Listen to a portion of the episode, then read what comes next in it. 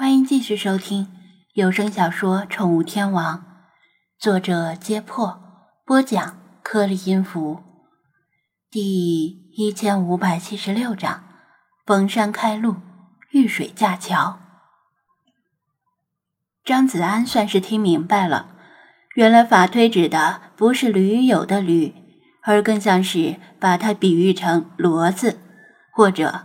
按中国人常用的说法，就是勤勤恳恳的老黄牛。西方人不对，西方狼都喜欢这么夸人吗？还是说这是古代的夸人方式？另外，成圣是什么鬼？他只能想起神话、仙侠、玄幻小说里的肉身成圣，不过那显然是胡扯。喵喵喵！老娘告诉你，这个臭男人已经成圣了，中国六千万圣男中的一员，可喜可贺。雪狮子慢条斯理的撕下一块河狸鼠肉，还不忘埋汰他。法推闻言一惊：中国有那么多圣人？喵喵喵！何止呢，还会更多。雪狮子咂着嘴瞄了他一眼，说道：“老娘看你还不如造福一下男同胞，变成妹子让兄弟们爽爽，如何？一个剩男变成妹子，剩男的数量就减二，怎么算都划得来呢？”张子安闷头扒饭。这两只精灵简直是鸡同鸭讲，解释也解释不清楚，干脆算了。吃完饭，精灵或躺或溜达消食。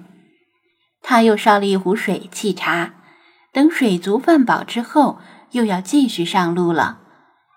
他先把其他东西该收拾的都收拾好，等一切都打包妥当。他最后再去查看放在阴凉处风干的那几根围巾，晾干后的围巾显然比之前缩水了，呈现半透明的白色，粗细目测不足一毫米。为了应付不同的情况，他选取了两种围巾留下，一种是长度为十五厘米左右的，另一种是长度三十厘米左右的。后者因为太难完整的抽出来，只有一根。他把这几根围巾用干纸巾包起来，放进急救包，以备不时之需。当然，用不到是最好的。收拾好了，他和精灵们继续出发，反向沿着小河往上游走。狼群似乎尝到了甜头，一路上都在积极寻找河狸鼠的踪迹。没事儿就往河滩上刨来刨去，很快就找到一窝活蹦乱跳的河狸鼠。张子安头疼不已，因为河狸鼠剥皮、去内脏之类的脏活累活都是由他来干，还不如直接煮米饭省事儿。不过考虑到这确实能够节省罐头，也就由他去了。按理说。在森林公园里不能随便伤害野生动物的，但狼群总要吃东西，这也是无可奈何的事儿。反正不是他弄死的这些河狸鼠。沿着河找到一处相对狭窄的河道，他招呼精灵们停下来，打算从这里渡河。吱吱，派拿着他削给他的木棍儿。站在河边，试着把木棍探进河水里。木棍整个没进水里，只露出他手持的一小截，却没有探到河底。他担心的比划着手势，意思是这里的河道虽然窄，却很深，不宜涉水过河。张子安点头，摘下背包，指着一棵树说道：“我知道，但咱们不是趟水过河。”现在试试能不能搭一座桥？啊！就凭你搭桥？理查德用翅膀护住胸膛，本大爷快被你笑的心脏搭桥了。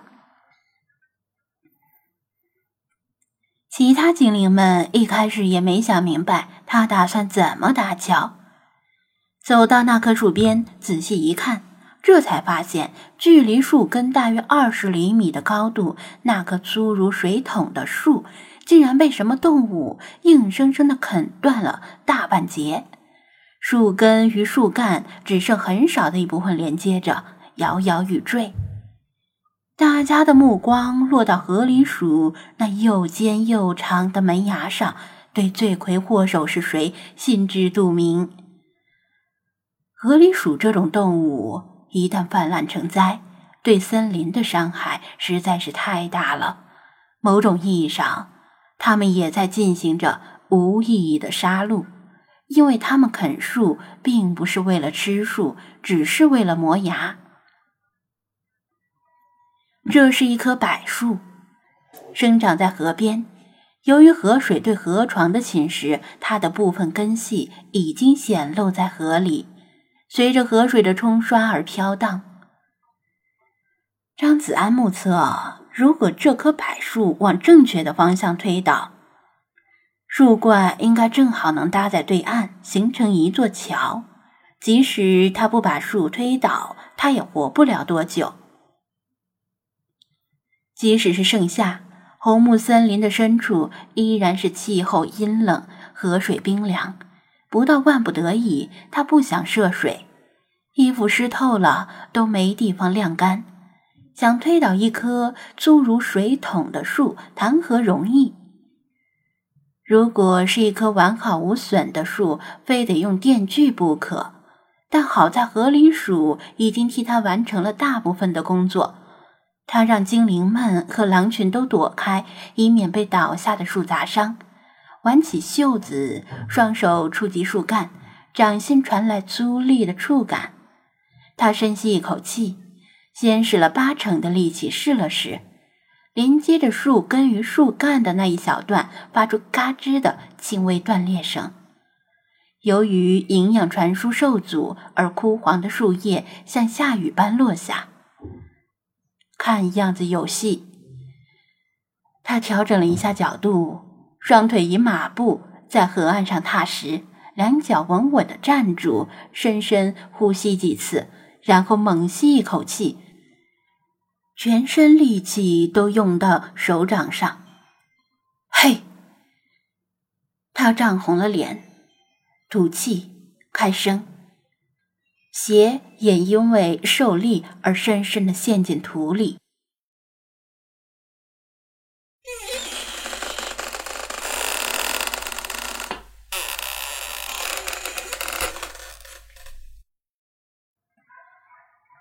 树根与树干连接处，那残余的一小段发出不祥的断裂声，声音逐渐增大。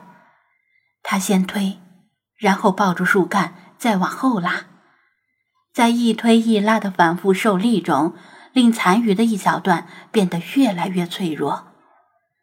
头顶上的树干晃动的越来越厉害，随时可能倒下，而他必须让它倒向正确的位置，最起码不能砸向自己的身上。就像是荡秋千的过程，他最后一次把树干拉向怀里，然后用最大的力气往前一推。同时迅速闪身躲开，成不成就看这一下了。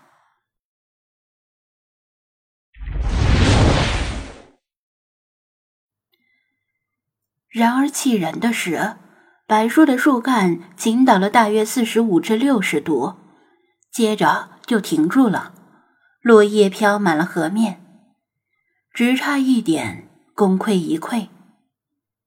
张子安瞪眼。如果眼神能够令他倒下，他已经倒了无数次了。